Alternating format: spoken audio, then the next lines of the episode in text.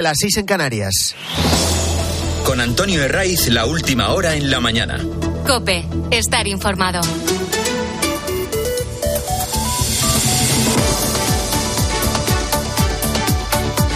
Muy buenos días, sigues en la mañana del fin de semana de Cope. Hemos llegado al último día del año, que para algunos es uno más, y para la mayoría lo van a celebrar con la esperanza de que el 2024 mejore, o en todo caso, que no empeore lo que tenemos. El tiempo, el tiempo, ese frente atlántico que va a barrer la península de noroeste a sudeste, va a dejar precipitaciones en Galicia, en el Cantábrico, en la meseta norte y en los Pirineos.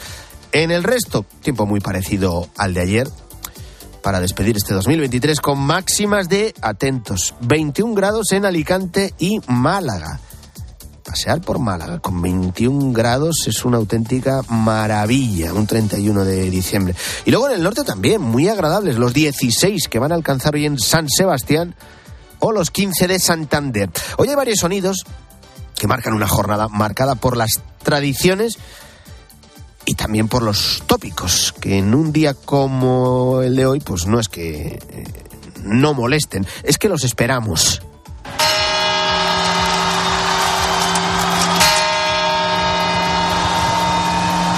El sonido de las 12 campanadas de la Puerta del Sol, hoy el epicentro de toda España, que veremos o escucharemos la mayoría para despedir el año. Es ese reloj que todos tenemos en la memoria desde niños, que tiene más de 150 años, y aunque no vivas en Madrid, seguro que si has visitado la capital, pues has elevado la, la mirada la Puerta del Sol para verlo. Eh, Jesús López Terradas, es- este es en el momento cuando ya se acaban y, empieza el algarabío. Jesús López Terradas es uno de los maestros relojeros que cuida el reloj de la Puerta del Sol. Lleva desde 1997 y el día más importante de todo el año, para él, es muy fácil imaginar. Es verdad, es fácil de contarlo, pero lo bonito es estar y, estar aquí y, y de pronto esa explosión de alegría. Y mientras suenan las 12 campanadas, la tradición marca comer las 12 uvas. No se trata de una tradición antiquísima, ni mucho menos. De todas las teorías que hay, la más antigua nos lleva a finales del siglo XIX. Y fue como un acto de entre rebeldía y sátira. Como la burguesía española había heredado de Francia aquellas fiestas eh, privadas, exclusivas, en las que se bebía champán acompañados por uvas, a alguien se le ocurrió que podían ironizar con, aquello, eh, yéndose a la Puerta del Sol a comerse 12 uvas con cada una de las 12 campanadas. Y luego hay otra versión, esta es más reciente, que nos lleva a principios ya del siglo XX. Todo parte de una muy buena cosecha de uva en la comarca alicantina del Vinalopó. Y a los agricultores, para darle salida, se les ocurrió empaquetar eh, 12 uvas y eh, sugerir que daban suerte. Es verdad que tanto lo de la sátira, lo de la rebeldía como esto, estas dos teorías pueden ser complementarias. Y aquí no se trata de ser cenizos, pero el que no haya comprado las uvas todavía y hoy acuda al súper, pues esto ocurre todos los años, se las va a encontrar algo más caras. A esto hay que añadir el aumento anual. Más caro que el año pasado, mucho más caro. Pues eh, el año pasado, de este año, de la uva, por ejemplo, Aledo, que es la de sin semilla, pues échale un 30-40% más. Y la sin pepita, tres cuartas partes. Hoy, por ejemplo, la uva Aledo eh, a 6,50 al kilo y la sin, sin semilla a 9,50. Más sonidos de este día. Hoy es una jornada de fiesta, de cotillones. Para los que ya vamos teniendo cierta edad, más que Nochevieja, lo de hoy es la noche viejuna. Para los jóvenes no, no, no, no. El que no tiene que trabajar y no está enfermo, esta noche sale. Estaremos de cotillón por ahí con los amigos a pasarlo bien y, y a ver al resto de, de- de gente. Bueno, yo creo que es una opción bastante buena, sobre todo eso, para pasarlo bien y demás, después de estar un rato con la familia. Con la familia en casa. Y un, un poco de cotillón, yo creo que toca. Fui el año pasado por primera vez y la verdad que me gustó y este año he repetido. Sí, cotillón. Trabajar. Tengo que trabajar, sí, organizo cotillones, entonces tengo que currar. Eh, a ver, se ha vendido un poco mal, pero sí, bueno, va a ir bastante gente. Esto será después de las campanadas, antes ya sabes. En un par de horas o algunos en tres abren las superficies comerciales que habitualmente lo hacen todos los domingos. Eso sí, cerrarán más tarde, eh, cerrarán antes, a media tarde. torno a las 6, las 7 como mucho. Para los más rezagados, también están abiertos aquellos establecimientos de comida preparada. Y luego hay muchos restaurantes que abren esta noche. Esto cada vez es más habitual en las grandes capitales. Y hoy hay que recordar la figura de un papa que hizo historia en la Iglesia Católica.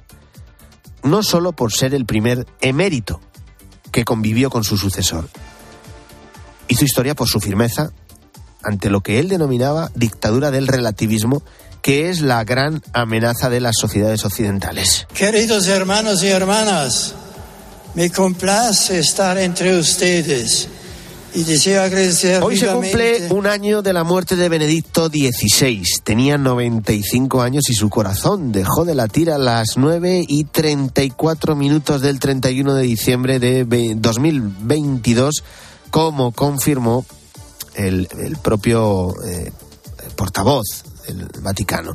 Falleció en el monasterio, en el monasterio Mater Ecclesiae, que fue la residencia vaticana que eligió Ratzinger después de retirarse de la vida pública. Lo hizo acompañado de su inseparable secretario personal, George Ganswin. Este arzobispo alemán aseguró que las últimas palabras de Benedicto fueron, Señor, te amo. Estuvo nueve años sosteniendo a la iglesia en silencio, después de un pontificado de ocho años, y manteniendo un testimonio de amor a la iglesia hasta el último día de su muerte. Fueron años en los que luego después se dedicó a leer, a contemplar, a rezar y también a conversar.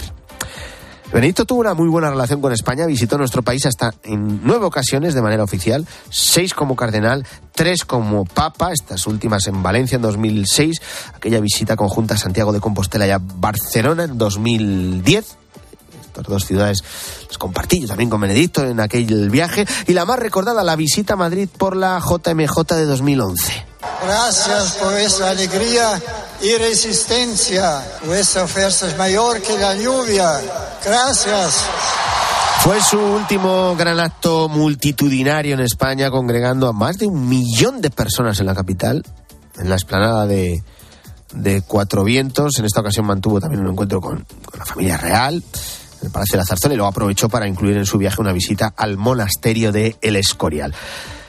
Estos días se recuerda la figura de Benedicto XVI en el Vaticano, en la Basílica de San Pedro. Tendrá lugar hoy una misa de acción de gracias por el legado de, este Papa. Además, en Roma, durante todo el fin de semana, se le homenajea en un congreso. Y en este último día del año, el protagonista, a esta hora, es Rafa Nadal. Hola a todos. Después de un año fuera de la competición, eh, ha llegado el momento de volver. Será en Brisbane y será la primera semana de, enero. Nos vemos allí. Bueno, a esta hora está previsto que comience, todavía no lo ha hecho, el partido que el Manacorí va a jugar en la pista de Brisbane. Va a ser un partido de dobles junto a Mar López ante los australianos Max Parcel y Jordan Thompson. Y lo hace adelantando su fecha. Iba a competir al principio el martes 2 de enero en un partido individual, pero finalmente Nadal ha decidido participar en este torneo de dobles para ir midiendo sensaciones, como, como un sparring para, último año, para su último año en activo. Rafa Nadal vuelve 349 días después. Deja atrás casi un año tortuoso desde su último partido hasta la fecha en la segunda ronda del Open de Australia de 2023 y después de muchas dudas, con aquella rueda de prensa en la que reveló una lesión de nivel 2 en el psoas ilíaco, una dolencia que estuvo a punto de retirarle. Pero Rafa Nadal hizo gala de su espíritu, puso su talante sobre la mesa, aseguró que, que ahí no se iba a terminar, que todavía nos queda un poquito más de Rafa Nadal. Creo que no me merezco terminar así. Creo que me he esforzado lo suficiente durante toda mi carrera deportiva como para que mi final no sea hoy aquí en una rueda de prensa, ¿no? Que mi final sea de otra manera. He dicho lo de talante por no decir una cuestión más testicular. Eh, lo que está claro es que esta historia, la de Nadal, nos sirve para aprender muchas cosas. Sobre todo que hay que valorar lo que tenemos hasta el último minuto y que también hay que pelear por lo que nos gusta o lo que queremos. Disfrutemos de este último año, este 2024, de, como dice Angelito García, Don Rafael Nadal Parera. Están pasando más noticias y te las cuento en titulares con Luis Calabor. Matar a un hijo. La Guardia Civil ha salvado en Algeciras a un niño de 5 años al que sus padres querían asesinar. Son de origen francés. Habían planeado llevarse al pequeño a Marruecos para matarlo. Tienen antecedentes psiquiátricos y creen, creían que el niño estaba poseído. Abono transporte. Renfe ya ha comenzado a vender los abonos para los primeros cuatro meses de 2024 para que viajar en cercanías y media distancia salga gratis a aquellos que utilizan ese transporte con frecuencia. El ritmo al que lo está haciendo es vertiginoso, a 900 abonos por minuto. Apertura. La Unión Europea acuerda la entrada gradual de Rumanía y de Bulgaria en el espacio de libre circulación de Schengen. Austria, el último país de los 27 miembros que se oponía a la medida, ha levantado su veto a última hora del sábado. Estás en la mañana del fin de semana de Cope, es la última del año y ahora son las 7 y 10, 6 y 10 en Canarias. Vamos a ir a la DGT, la Dirección General de Tráfico. Bueno, estoy en Aldea del Fresno. Estoy en Azrock, muy cerca del epicentro del terremoto. Por el incendio de tres discotecas. Carlos Herrera, Ángel Expósito, Paco González, Manolo Lama. A tres horas y veinte minutos de que arranque este mundial. El ¡Vamos, Jenny! ¡Marco España! Pilar García Muñiz, Fernando de Aro, Pilar Cisneros. Las primeras elecciones generales en pleno verano. Decimos adiós a un año en el que hemos vivido muchas cosas juntos. ¡Hola, hola! Y en 2024 seguiremos trabajando para que en COPE encuentres la mejor explicación de lo que pasa a tu alrededor. Para estar con Zelensky hemos estado una hora y cuarto. Votos a favor del candidato. Y aplaudí a la bancada del PSOE. Juanma Castaño, Alberto Herrera. Buenos días. En el sorteo del sueldazo del fin de semana celebrado ayer, el número premiado con 5.000 euros al mes durante 20 años y 300.000 euros al contado ha sido el 62.830 62830 serie 16 016. Asimismo, otros cuatro números y series han obtenido cada uno de ellos un sueldazo de 2.000 euros al mes durante 10 años. Puedes consultarlos en juegos11.es. Hoy tienes una nueva oportunidad con el sueldazo del fin de semana. Recuerda que este 1 de enero se celebra el sorteo del cupón extra de Navidad de la 11. Hay 80 premios de 400.000 euros y más de 970.000 cupones premiados. Disfruta del día. Y ya sabes, a todos los que jugáis a la 11, bien jugado.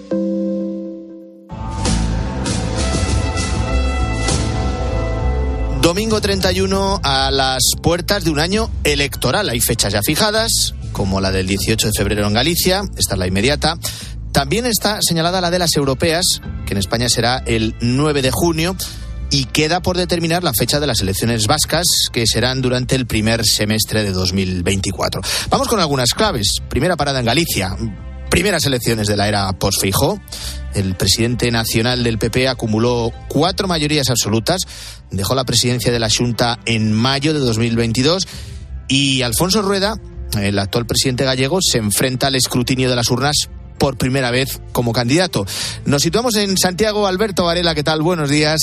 Hola, ¿qué tal? Buenos días. Bueno, Alberto, si miramos el último termómetro electoral en Galicia, es el de las generales del 23 de julio. El PP obtuvo el 43% de los votos frente a casi el 30% del PSOE. Eh, y, la pregunta es directa. ¿Se pueden trasladar los resultados o son elecciones distintas y por tanto se espera también un escrutinio diferente. Ponemos el termómetro en las generales del 23 de julio, lo ponemos cuatro años atrás en las autonómicas. Eh, ¿Va a saber aprovechar Alfonso Rueda la inercia que le dejó Fijo? Pues eh, lo, sabremos pronto. Sí que es cierto que las, las elecciones eh, gallegas, el Partido Popular siempre tiene un porcentaje de voto muy superior al de las elecciones generales. Si en unas generales, pues eh, las últimas, cuarenta y poco por ciento, en las autonómicas siempre está por encima del 45-46%. Eh, no tienen nada que ver unas con otras. Además, bueno, si vemos eh, la, segunda plaza, eh, 30% de voto del Partido Socialista en unas generales, en las últimas autonómicas fue tercera fuerza política. El BNG le sacó cinco diputados al, al, PSOE en las últimas autonómicas. Sí que es verdad que el voto es muy volátil cada vez más y, y puede haber grandes variaciones. Yo me fijaría más en las últimas autonómicas que en las últimas generales, porque realmente, si, si atendemos a lo que ha ocurrido uh -huh. históricamente aquí, hay grandes cambios entre, entre generales y, y autonómicas. Uh -huh. El PSOE no gobierna en Galicia desde 2009 con aquella legislatura eh, fugaz de Emilio Pérez Touriño, que sucedió a Manuel Fraga. El candidato del PSDG se estrena también eh, en estas elecciones, es José Ramón Gómez de Esteiro.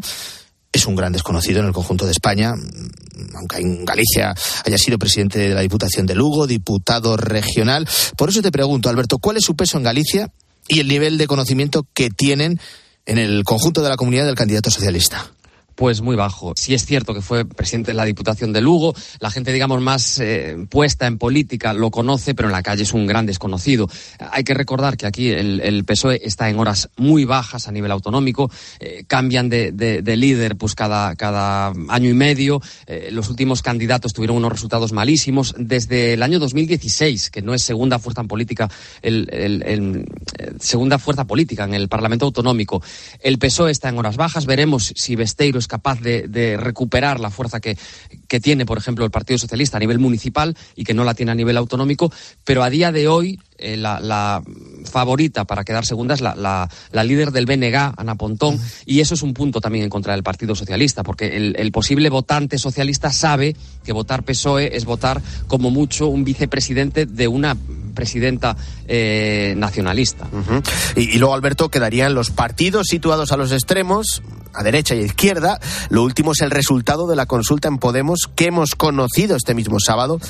Atendiendo a lo que les pedía Pablo Iglesias, las bases de Podemos han rechazado ir de la mano en confluencia con, con el sumar de Yolanda Díaz. Si sus expectativas electorales ya eran reducidas, si van por separado, lo son mucho más.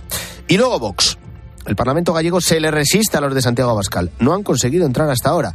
Y como dato, queda, digamos, el calendario, un mes y 18 días para las autonómicas en esta comunidad y Vox todavía no ha anunciado a su candidato. El 18 de febrero tendremos las respuestas eh, en unas elecciones en las que el Partido Popular, Alberto Varela, eh, parte como claro favorito. Gracias y feliz año. Igualmente. De Galicia al País Vasco 2024 es un año de elecciones también en esta comunidad, a diferencia de Galicia, que como hemos dicho sí que están señaladas para el 18 de febrero. Aquí todavía desconocemos la fecha, serán unas autonómicas que llegan después de los pactos del PSOE con el PNV y con Bildu. El PSE ganó las elecciones del 23 de julio, eh, consiguió un escaño más eh, de los que tenía, otro ganó Bildu, el PNV perdió un diputado y el PP obtuvo uno más. Aquí nos pregunta por lo mismo también que hacíamos con Galicia, si el termómetro para estas autonómicas son las generales del 23 de julio o nos tenemos que ir a las pasadas autonómicas de hace cuatro años. Voy a saludar a José Luis Martín, que está en Bilbao. ¿Qué tal, José Luis? Buenos días. Hola, muy buenos días. ¿Qué tal, Antonio? ¿Qué tal? Bueno, elecciones autonómicas en las que, salvo la candidata de Podemos, eh, todas son caras nuevas, todas se estrenan como candidatos, eh, caras nuevas no son. Eh, son unos comicios en los que vienen con el antecedente de los pactos entre Sánchez y Bildu por un lado, eh, acuerdos de los que se desconoce el contenido, aunque los hechos como la alcaldía de Pamplona vienen a confirmar lo esperado, y pactos de Sánchez con el PNV. José Luis, claves de estas elecciones para las que todavía no hay fecha. A ver, vamos a empezar por lo que adelantabas tú hace un momentito, ¿no? Y es si nos valdrían las generales eh, pasadas para analizar lo que puede ocurrir en la política autonómica o tenemos que retrotraernos a las anteriores. Eh, sí, pero no. Me explico. Eh, ya sabes que normalmente se dice que aquí en el País Vasco se vota diferente según el ámbito de las elecciones, que es decir, que los autonomistas, los nacionalistas votan más en las elecciones autonómicas, mientras que los constitucionalistas, los partidos constitucionalistas sacan mejores resultados en las elecciones generales. Algo de eso puede haber. En cualquier caso, sí que hay una tendencia y es que el PNV lleva ya varias elecciones viéndole un poquito las orejas al lobo de H. Bildu desde atrás. No hace falta retrotraerse ¿eh? a las elecciones de hace cuatro años, a 2020, a julio de 2020, sino que las anteriores municipales y forales, eh, que aquí son muy importantes en el País Vasco, a las diputaciones, bueno, pues em, el PNV partía con unas expectativas muy, muy altas, se hablaba incluso de conseguir una mayoría absoluta en Vizcaya, que es algo que nunca se ha conseguido, y de hecho tropezó, ¿eh? tuvo unos resultados inferiores a los previstos y H. Bildu pegó un arreón muy importante. De hecho, ahora mismo el entente que forman PNV y Partido Socialista no tiene mayoría absoluta ni en la Diputación de Álava, ni en la de Guipúzcoa, ni tampoco en el Ayuntamiento de San Sebastián, ni en el de Vitoria, en donde de hecho la alcaldía ha ido a parar a manos del PNV eh, y H. Bildu, pues como te digo, ha pegado una subida importante en todos estos comicios. Una subida que se reafirma en el caso de los radicales en esas elecciones generales del pasado mes de julio, en la que, como tú decías, consiguió un escaño más, unos resultados muy importantes, pero sobre todo, viendo el número de votos, el PNV solo sacó mil votos más en las últimas generales que H. Bildu. Bueno, en definitiva, bueno, pues es un dato bastante interesante. Los últimos estudios eh, y las últimas encuestas también avanzan un poco en este sentido. ¿eh? Por ejemplo, el último sociómetro del gobierno vasco, que suele ser bastante, bastante fiable, daba unos resultados en los que el PNV perdía dos escaños en esas elecciones autonómicas, mientras que H. Bildu consigue cuatro. Es decir, el PNV va un poco a la baja, pero no tanto como se esperaba. También es verdad, ¿eh? Antonio, con estos resultados todavía parece complicado que H. Bildu le pegue el temido sorpaso del que muchos hablan desde hace ya tiempo en el ámbito del nacionalismo vasco. En cualquier caso, sí que es verdad que el PNV, bueno, pues está un poquito eh, preocupado ¿eh? por los resultados electorales. Entre los mensajes que más eh, se han repetido en, en, las últimas semanas están los que viene lanzando el candidato del PSE, que es Eneco Andueza, mm. que dice que no harán lenda Cari al, candidato de Bildu. El problema es que en Pamplona dijeron lo mismo y no sé si hay motivos para confiar en su palabra o, o no. Es que eso te iba a decir. Bueno, pues ahora mismo todo parece indicar que debería confiarse en esa palabra. No tanto por lo que donde dije digo, digo Diego, como ha pasado en Pamplona hace apenas un par de días y hemos visto, sino porque gobiernan juntos, tanto Partido Nacionalista Vasco y Partido Socialista, gobiernan juntos, bueno, pues en, la, en todas las instituciones importantes, en las tres diputaciones vascas, en las tres ayuntamientos de las capitales, en numerosos municipios importantes del País Vasco. Vamos, son pactos que ahora mismo sería complicado mantener si se diera ese escenario en el que el Partido Socialista pudiera apoyar a un candidato de H. Bildu a la Lenda Caricha. También, mmm, lo que tú decías, eh, Antonio, eh, esto es hoy, veremos los resultados eh, como dan, porque también es verdad que en algunos de estos sitios podrían hacerse otros, otros apaños y otros acuerdos. A día de hoy, mmm, bueno, parece que sería difícil en cualquier caso, pero desde luego no es descartable totalmente, tampoco tal y como dice Andueza tan rotundamente. Una última cuestión atisba cierta recuperación del PP en el País Vasco? Sí, y, es, la confirmación de una recuperación que ya venía eh, de un poquito antes. ¿eh? O sea, en las últimas elecciones eh, generales, el Partido Popular en Euskadi consiguió 133.000 votos. Son 40.000 votos más precisamente que las anteriores elecciones municipales y forales. Hace bien poquito, o sea, hace nada, fueron en mayo, te acordarás. Bueno, pues ha conseguido 40.000 votos más. Y son 30.000 votos más que las anteriores generales. Se ha recuperado el segundo diputado en, en, Madrid, es Javier Andrés, precisamente el relevo que ha habido en la, cabeza del Partido Popular Vasco, eh, bueno, pues algo puede tener que ver, ¿no? Parece que por lo menos el Partido Popular empieza a frenar esa caída en la que había entrado desde hace ya muchos años. Desde el 2016, los resultados eh, electorales del Partido Popular en Euskadi no dejaban de ser eh, inferiores y peores en cada convocatoria electoral. Y en esta ocasión parece que se confirma esa recuperación.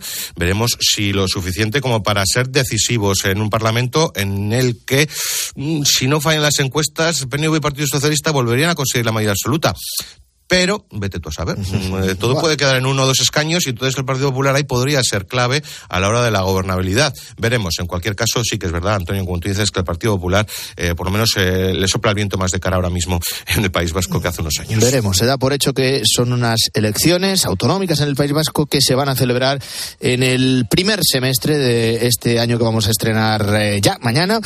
ahora nos queda por conocer la fecha exacta. Una, sí. José Luis. que solo sabe Cuyo, ¿eh? por cierto, si es que la tiene clara. Eh, tocaban, eh, ya sabes, eh, tocarían en julio, evidentemente no van a ser, eso ya se ha dicho que se van a adelantar. Este, que tenemos las europeas encima de la mesa, el PNV siempre ha querido evitar hacer coincidir unas elecciones de ámbito más general con las autonómicas, pero ya sabemos que no va con Galicia, el 18 de febrero. No sé, Antonio, te dejo caer, tercera o cuarta semana de abril, no podrían ir más las cosas por ahí, no sé, esto me tiro a la piscina. Lo anoto. Gracias, José Luis, feliz año. Abrazos. Estas son algunas de las claves de lo que está por venir en esas citas electorales. Primera las gallegas, después vendrán, ya veremos las, eh, si se atienden los pronósticos de José Luis Martín, eh, las eh, vascas, eh, luego las europeas. Y está por ver si no se adelantan las elecciones autonómicas en Cataluña que en todo caso eh, tocarían en 2025. Te cuento ahora a las 7 y 24 que desde este sábado a las 12 de la noche y hasta el próximo 7 de enero, UGT va a mantener una huelga en las torres de control de Baraja. Según el propio sindicato, esto podría afectar a más de 8.500 vuelos y a un millón de pasajeros. Huelga que se suma a la del personal de Handling de Iberia, que son los encargados, por ejemplo, de la carga y descarga de mercancías. Esta será, está convocada eh, para el entre el 5 y el 8 de enero. Hay 444 vuelos cancelados y va a, va a afectar a 45.600 viajeros. Los vuelos cancelados afectan además a Iberia Express y a Air Nostrum. Una de las afectadas es Carlota. Después de Reyes, hay casi vuelos, pues una faena, la verdad, que no te imaginas desde una compañía como es Iberia, como que puede, si mires desde una compañía tipo low cost, que pues te puede hacer más el follón pero siendo una compañía con- como Iberia que nunca me ha pasado eso. Carlota, que está estudiando en Bélgica, aunque estas navidades ha vuelto a España para estar con su familia. Ahora tiene que volver a Bruselas para hacer los exámenes. Tenía su vuelo de retorno el 7 de ine- enero. Iberia se ha puesto en contacto con ella para buscar una solución, pero no le cuadran. Pues nos ha dicho de cambiar la fecha del vuelo, pero te, mm, te pones a mirar y te dan a lo mejor fecha para dentro de cinco días o cosas así, porque los vuelos para esas fechas están todos llenos y no hay casi plazas. Entonces, pues a lo mejor te dan para dentro de cinco días. Y yo, por ejemplo, en mi caso, que estuve allí, tengo que hacer exámenes y todo.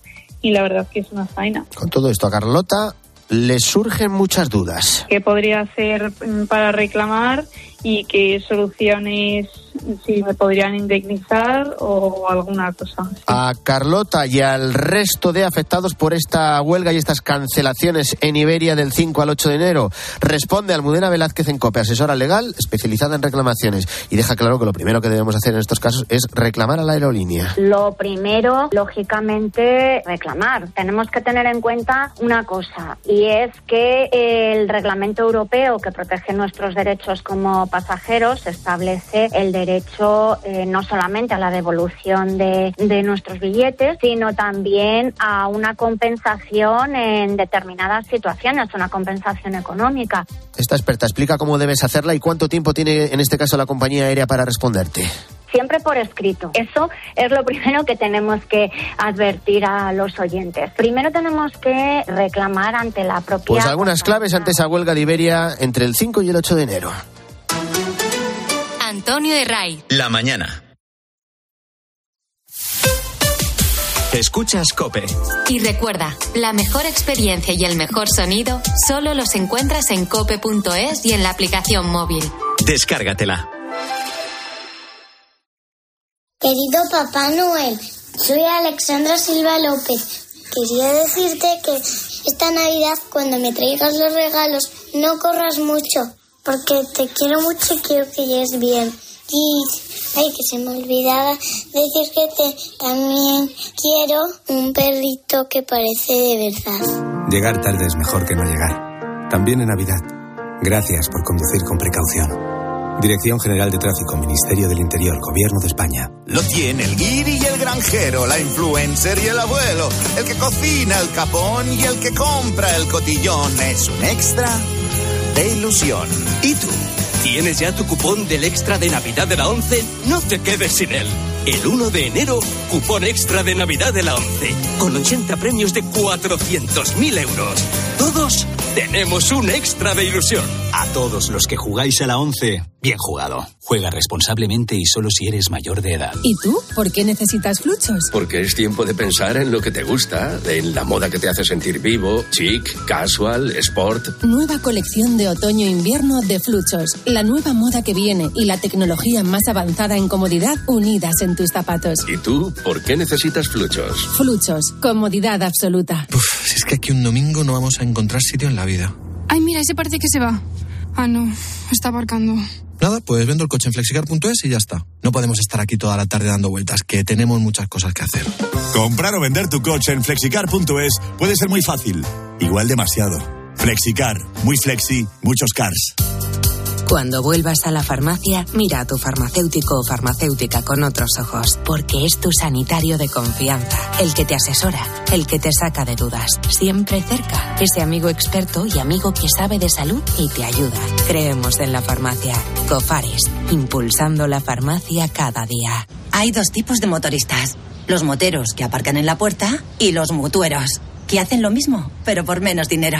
Vente a la mutua con tu seguro de moto y te bajamos su precio, sea cual sea. Llama al 91 555 5555. Hay dos tipos de motoristas: los que son mutueros y los que lo van a ser.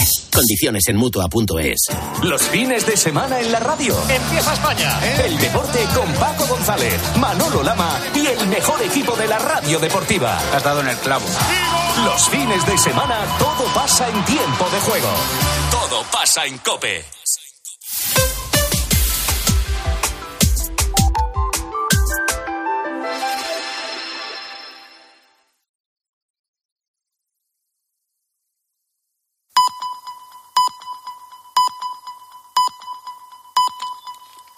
Son las siete y media, las seis y media en Canarias. Con Antonio Herraiz, la última hora en la mañana. Cope, estar informado.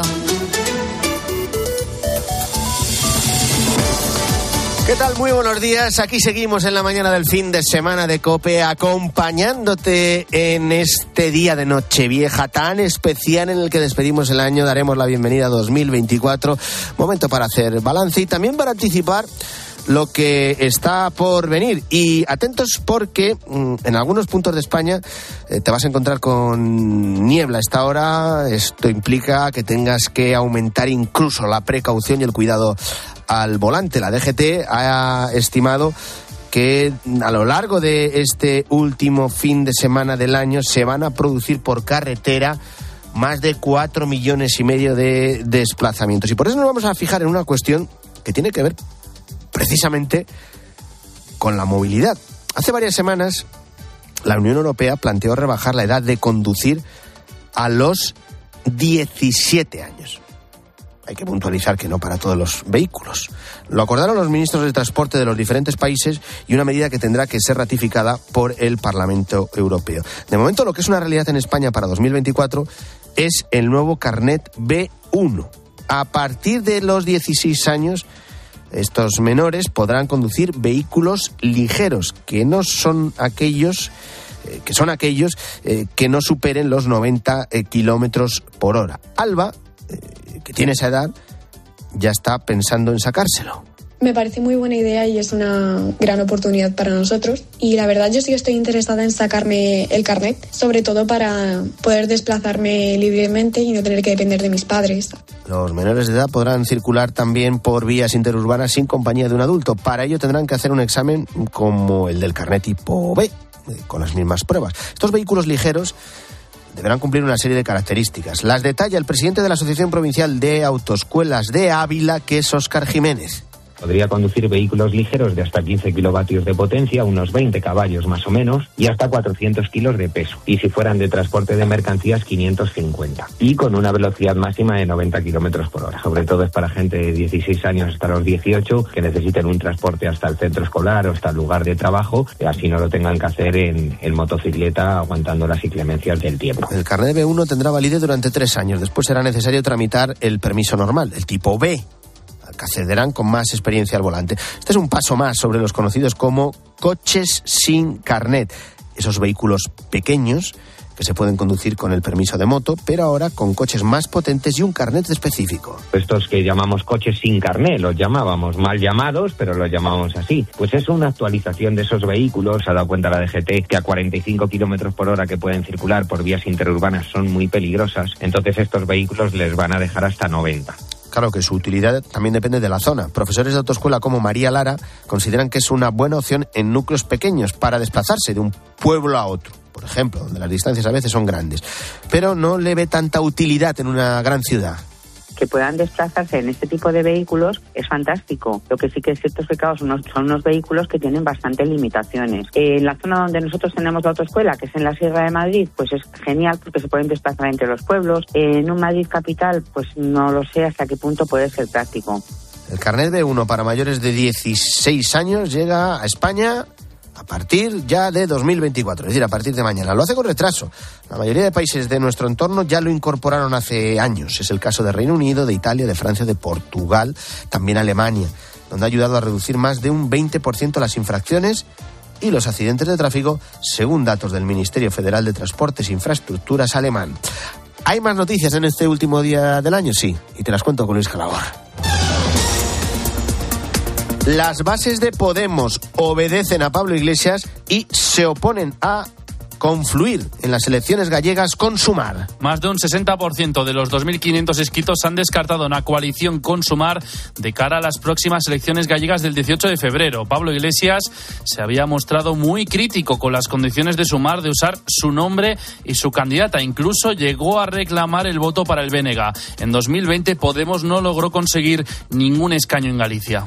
En Israel, Benjamín Netanyahu insiste en que la guerra contra los terroristas de Hamas no ha hecho más que empezar. El primer ministro israelí insiste en que la ofensiva militar en Gaza durará muchos meses más hasta que se consiga erradicar del todo a Hamas. Durante este fin de semana se ha informado del fallecimiento de al menos 165 palestinos a manos del ejército de Israel. El Departamento de Estado de los Estados Unidos ha aprobado la venta de armas a Israel por casi 150 mil millones de dólares sin la aprobación del Congreso. Y hoy se cumple un año de la muerte del Papa Benedicto XVI. Un gran teólogo que luchó duramente contra la dictadura del relativismo. Fue el primer Papa emérito de la Iglesia Católica que llegó a convivir con su sucesor, Francisco. Un intelectual que abrió la Iglesia al siglo XXI con humildad, dedicado a la enseñanza y que no tuvo miedo de construir su vida sobre la Iglesia. Rafa Nadal, estamos hoy pendientes de el gran tenista Manacori porque hoy está prohibista su regreso a las pistas un año después. Va a jugar un partido de dobles del ATP de Brisbane junto a Mar López. Acabamos de conocer su rival en el que va a ser su primer partido individual un año después y será nada más y nada menos que ante el austriaco Dominic Thiem este próximo martes 2 de enero. Además de lo que pasa en el tenis, Carlo Ancelotti se dirige a la afición del Real Madrid tras su renovación, Nacho Camuñas. Sí, lo ha hecho a través de la televisión del club y tras renovar hasta 2026. Ha valorado su trayectoria en el Madrid, también ha hecho hincapié en el gran futuro que tiene su equipo con una plantilla tan joven. El técnico italiano ha dedicado las siguientes palabras a quien es su presidente, Florentino Pérez. Lo considero un padre de familia, un hombre que en el fútbol ha logrado lo que nadie ha sido capaz de lograr, que tiene, que sigue manteniendo una motivación muy fuerte para este club. Mantiene el club lo más grande, creo que lo que ha hecho él en los últimos 20 años eh, es bastante importante para este club, como lo ha sido Santiago Bernabéu en la era de los años 50. No hay fútbol en España, pero sí en Inglaterra a las 3 de la tarde, dos partidos, Fulham Arsenal y Tottenham Bournemouth. En baloncesto sí podremos ver un partido del ACB desde las 12 y media. El Real Madrid recibe en el Wizzing Center al Valencia Basket. Son las 7 y 37. Álvaro Sáez, buenos días de nuevo. ¿Qué tal, Antonio? Con el repaso a los periódicos, eh, la última edición del año. Ya sabéis que mañana no hay prensa en papel, todos van a ir actualizando sus ediciones digitales. Y hoy se hace balance de cómo ha sido este 2023 en todos los ámbitos. Y para Ignacio Camacho, una vez la amnistía ha sido el asunto del año. Para él, simboliza la claudicación del Estado ante una pretensión ilegítima de impunidad penal, moral y política. Mal balance hace en ABC el eurodiputado Antonio López Isturiz del Gobierno de España, por ejemplo, de la presidencia rotatoria de la Unión Europea que hoy termina. De fiasco la define Isturiz, asegura que concluye el semestre de Sánchez al frente del Consejo y con España más lejos de Europa que nunca, por ejemplo. Siempre se le va a recordar por ser el presidente que no respetó la posición firme y unida de la Unión Europea en el conflicto entre Israel y Hamas. Además, que está siendo fiscalizado por esa ley de amnistía pactada con los independentistas. Para Manuel Arias Maldonado, en el mundo 2023 ha sido el año en el que Sánchez definitivamente ha hecho de las mentiras y sus variantes una seña de identidad. Sin embargo, le está saliendo a cuenta porque asegura que la mayoría de los votantes no lo hacen de manera racional, sino emocional y Sánchez ha conseguido que Abascal dé más miedo que sus mentiras. Y sobre la verdad escribe Lidia Jorge en El País con una reflexión interesante. Discurrimos, dice, acerca de la disolución, el solapamiento y la confusión entre lo falso y lo verdadero, sin saber cómo salir de este enredo. En 2024 va a ser el año que comienza. Tenemos un desafío que es el de combatir la mentira. Balance también de 2023 de una realidad, de un desafío que nos ha tocado vivir, es el drama de la inmigración. Sí, y el mundo visita ese centro de acogida de la ONG Accent en Sigüenza, donde los recién llegados tratan de seguir su vida y hasta se casan por teléfono. Y un... Sábado noche 1980. Tengo bebidas frías en la nevera. Luces neón por toda la escalera. Y me pongo pibón. Esta noche recibimos un año nuevo, damos la bienvenida a 2024. Para algunos es eh, más la noche viejuna, por aquello de que no tenemos edad para andar por ahí de cotillones, pero sí que es un momento de felicidad, de pasarlo con la familia. Y después de las uvas, toca la fiesta para muchos. La noche con más holgorio del año, que a su vez es la primera.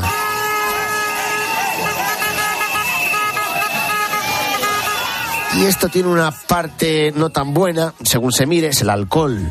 A todos nos gusta una copita de vino, dos, alguna de champán, para empezar el año de la mejor manera posible, pero esto a veces se descontrola. En los jóvenes, con macrofiestas, o peor aún, con macrobotellones. Una puerta demasiado temprana al mundo del alcohol como Luis Calabor. Buenos días de nuevo. Buenos Ve- días de nuevo. Vemos en los datos. Sí, eh, es que cada vez eh, se empieza a beber antes y muchas veces esto ocurre en Navidad o sobre todo Nochevieja, que es la noche en la que más alcohol se consume del año. Según un estudio de una ONG llamada Controla Club, uno de cada diez jóvenes consume alcohol por primera vez en estas fechas navideñas. En este caso es en Valencia, pero lo podemos extrapolar a toda España. Y claro, el problema no es solo que consuman alcohol, sino que esta costumbre cada vez llega antes y sobre todo cada vez va más. Eh, el estudio realizado por el gobierno para el plan sobre, sobre drogas en 2023 es contundente, es muy contundente. El 34% de los estudiantes de 12 y 13 años ya han consumido alcohol.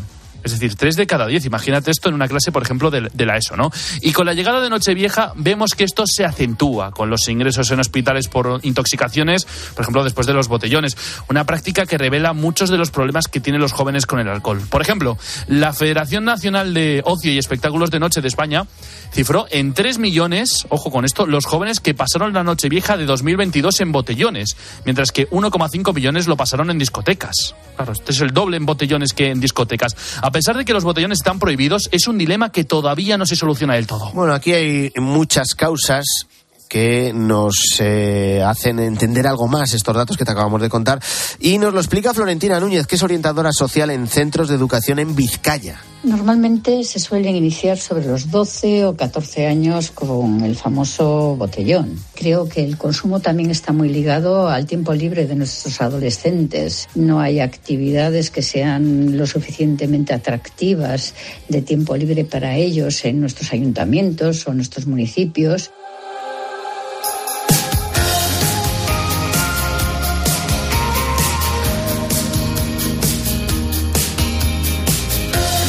Y una de las causas principales por las cuales los jóvenes empiezan a beber es la presión social que se vive desde bien temprano, más aún en un país como España. No solo en los adolescentes de 13 o 14 años, sino ya en una parte de la población más adulta. Es que le hemos querido preguntar a varias personas eh, que no beben alcohol eh, sobre esto, sobre esta presión, ¿no? Y comentan que muchas veces se sienten perjudicados por la consumición de refrescos o de agua en vez de bebidas alcohólicas, ¿no? En momentos de ocio o en estas fiestas, por ejemplo, Nochevieja, que es una noche de mucho alcohol. Eh, por ejemplo, es el caso de Miguel, de 24 años, que dice que ya se ha acostumbrado. Eh, él es abstemio, pero sigue recibiendo muchos comentarios cuando está con sus amigos. Es cierto que hay bastante presión social, pero bueno, yo en mi caso lo tengo bastante normalizado y estoy bastante acostumbrado. O sea, yo ya cuando me, me lo proponen ya sé qué decir, así que y mi familia también me conoce. Prefiero mil veces eh, una botella de agua o cualquier refresco Otro caso, por ejemplo, es el de Álvaro, de 26 años. Él no consume alcohol por disciplina, ya que es deportista. Se tiene que cuidar mucho en ese sentido, pero no por ello se priva del ocio nocturno como cualquier otra persona.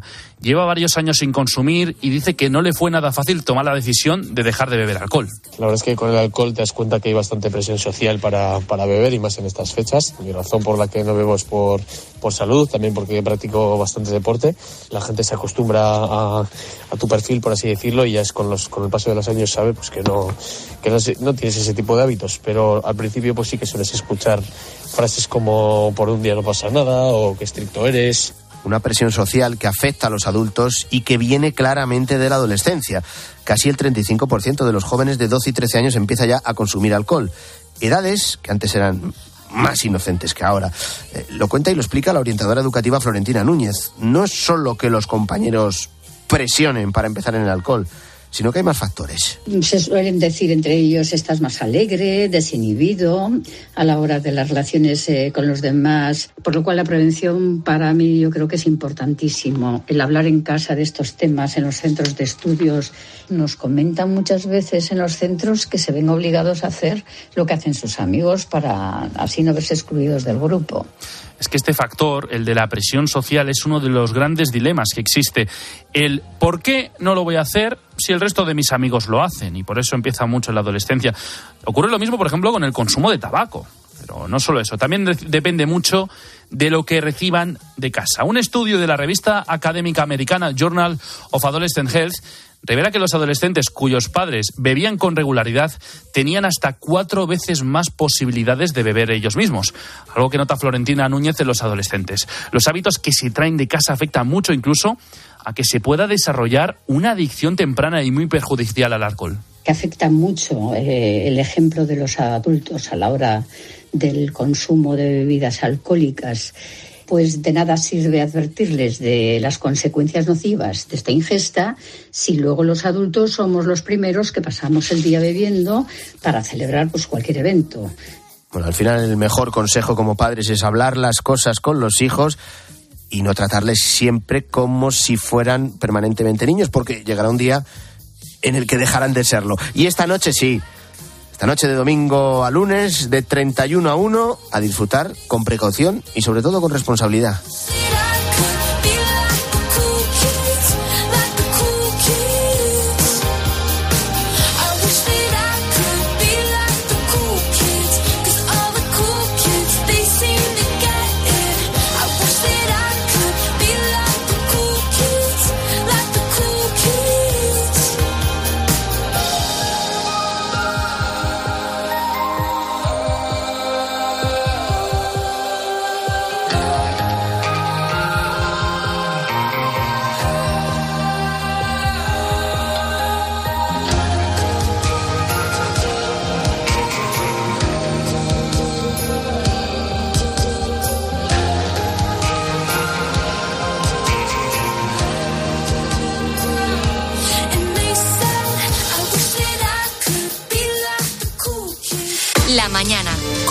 Antonio Herraiz. Cope, estar informado. La esencia de Irlanda. He vuelto a mi casa y en ella pienso quedarme. Los secretos del ser humano. Permitiré que este hombre corteje a mi hermana. Un auténtico regalo para los amantes del gran cine. Estoy de acuerdo, Miquelín. ¿Quién se ha creído que es para besarme así? Vaya, sabe hablar. El hombre tranquilo. Una obra maestra de John Ford. El domingo a las ocho y media de la noche en 13. Cierra los ojos. Imagínate este año que está por comenzar. Ese sueño que te gustaría hacer realidad. Ese nuevo idioma que te gustaría aprender. Ese tutorial que te hará descubrir un nuevo hobby. Todas las posibilidades que llegan con el nuevo año. Si en los últimos 100 años la tecnología nos ha permitido hacer realidad todo aquello que imaginamos, ahora más que nunca Imaginémonos todo lo que seremos capaces de hacer en los próximos 100. Telefónica, imaginémonos. Feliz año, un beso.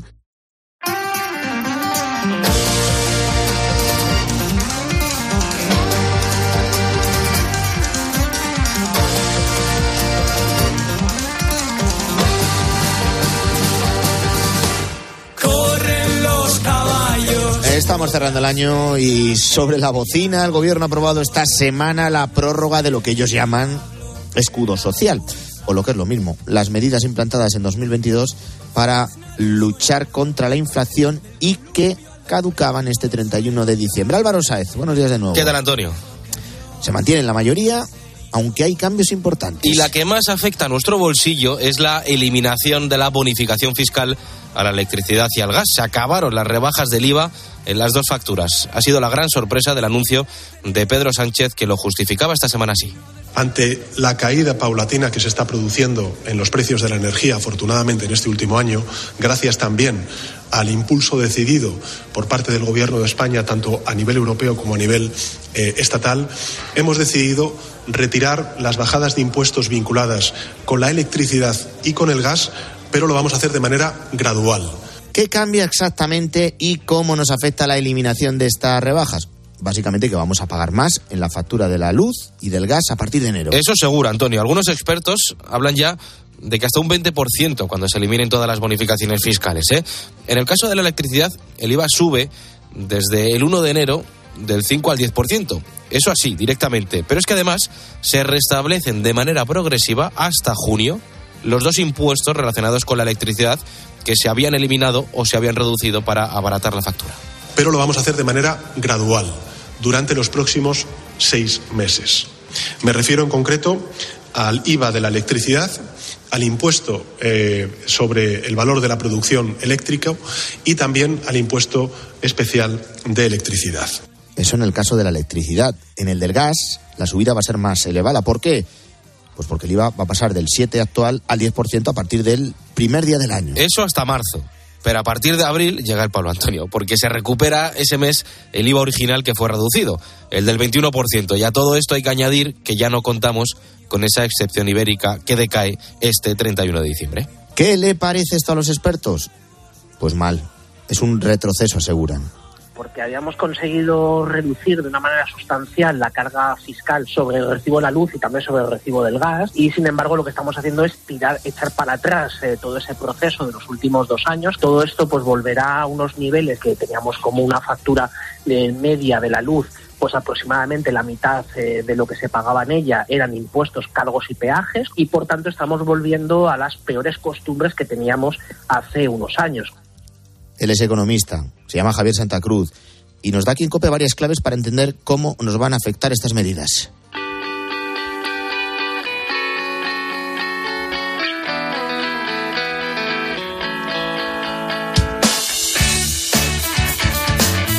Y esa recuperación gradual del IVA en el precio de la electricidad es el gran cambio. Por lo demás, se mantienen la mayoría de las medidas aunque la que más nos afecta es la del IVA de los alimentos. Se prorroga, Antonio, durante al menos seis meses, hasta junio, la supresión del IVA en los de primera necesidad, es decir, pan, la harina, la leche, el queso, los huevos, y se mantiene también el 5% de IVA para pastas y aceites. No se incluye ninguna rebaja en IVA de carne y pescado, como vienen pidiendo estos sectores. Esta medida es la que llega a más españoles. Era algo que había anunciado Sánchez y que ha cumplido no como con lo relacionado con la gratuidad del transporte público. Sánchez anunció en su discurso de investidura que sería gratis para desempleados, jóvenes y menores de edad y no ha cumplido. Lo que hace el gobierno es mantener, eso sí, los cercanías gratis y también el 30% de descuento para el resto de transportes que gestionan las comunidades autónomas. ¿Y quién va a pagar todo esto? Pues nuestro experto lo tiene claro. Buena pregunta. Por el momento se paga con unos presupuestos prorrogados, eh, que son los que entrarán de nuevo en vigor el 1 de enero del 2024 hasta que haya nuevos presupuestos. Y por el momento pues se está pagando con impuestos generales, salvo en los casos de los gastos energéticos, eh, que en una buena parte se pagan con cargo a las cajas correspondientes tanto del sistema eléctrico como del sistema gasista se mantienen también los impuestos a la banca y a las empresas energéticas que tanta crítica han suscitado en estos dos sectores. Sí, se amplían durante un año más para 2024, aunque Sánchez ha dejado caer que esos gravámenes temporales a la banca y a las energéticas han llegado para quedarse de forma permanente. Este último, revisado, como habían anunciado desde el gobierno, permitirán a las empresas invertir ese dinero que iba a recaudar el impuesto en inversiones verdes. Vamos a introducir modificaciones en la Ley General de Presupuestos para que se puedan deducir desde el 1 de enero las inversiones estratégicas vinculadas con proyectos industriales y vinculadas también con la descarbonización del sistema productivo en nuestro país. Las que no se han librado son las grandes fortunas. Se prorroga otro año ese impuesto a estas grandes fortunas. Su permanencia, eso sí, queda ligada a la reforma de la financiación autonómica. Más medidas prorrogadas. Eh, por ejemplo, la suspensión durante todo 2024 de los desahucios y de los lanzamientos para hogares vulnerables. Además, se mantienen las medidas de alivio hipotecario para hacer frente a la subida del Euribor. También se va a prorrogar seis meses más la prohibición de despedir por causas objetivas ante el aumento de los costes energéticos para aquellas empresas beneficiarias de ayudas directas. Además, se mantiene el máximo descuento del bono social para familias vulnerables, la tarifa regulada en las calderas comunitarias que vencía el 31 de diciembre y también se seguirá limitando el precio máximo de la bombona de butano a los 19 euros. Dos medidas que corrían riesgo de decaer, pero que finalmente se mantienen. Y luego hay otra que no ha corrido la misma suerte. La bonificación en el carburante para los transportistas y también para los agricultores. Se elimina mañana, 1 de enero, la de 5 céntimos para los primeros y 20 para los segundos. No va a haber ampliación. Tampoco, por ahora, el salario mínimo vital.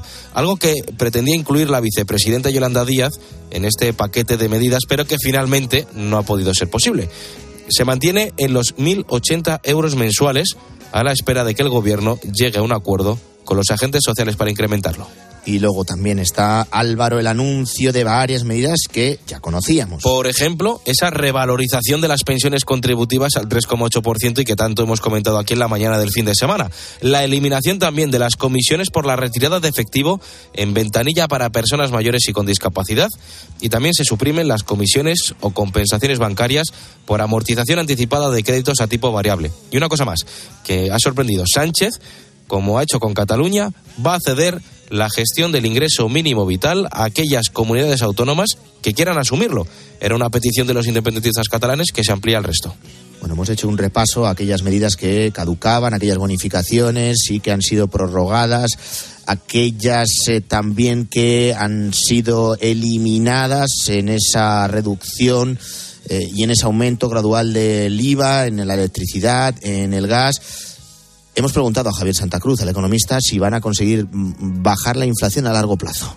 De hecho, el Banco de España hace, unas, eh, unos meses eh, calculaba que si el, que todas las medidas no se prorrogaban, la tasa de inflación subiría entre un punto y un punto y medio a partir de enero del año que viene. Como no todas se han prorrogado, pues probablemente estemos eh, cerca de, que la inflación, pues en el mes de enero-febrero, pues salte probablemente un punto porcentual y por tanto, pues todo esto encarezca aún más la cesta de la compra. Son algunas de las prórrogas de lo que el gobierno, de lo que el PSOE y Sumar llaman escudo social, que ha llegado sobre la bocina sin consenso ni tampoco debate en el Parlamento. The more I see, the less I know,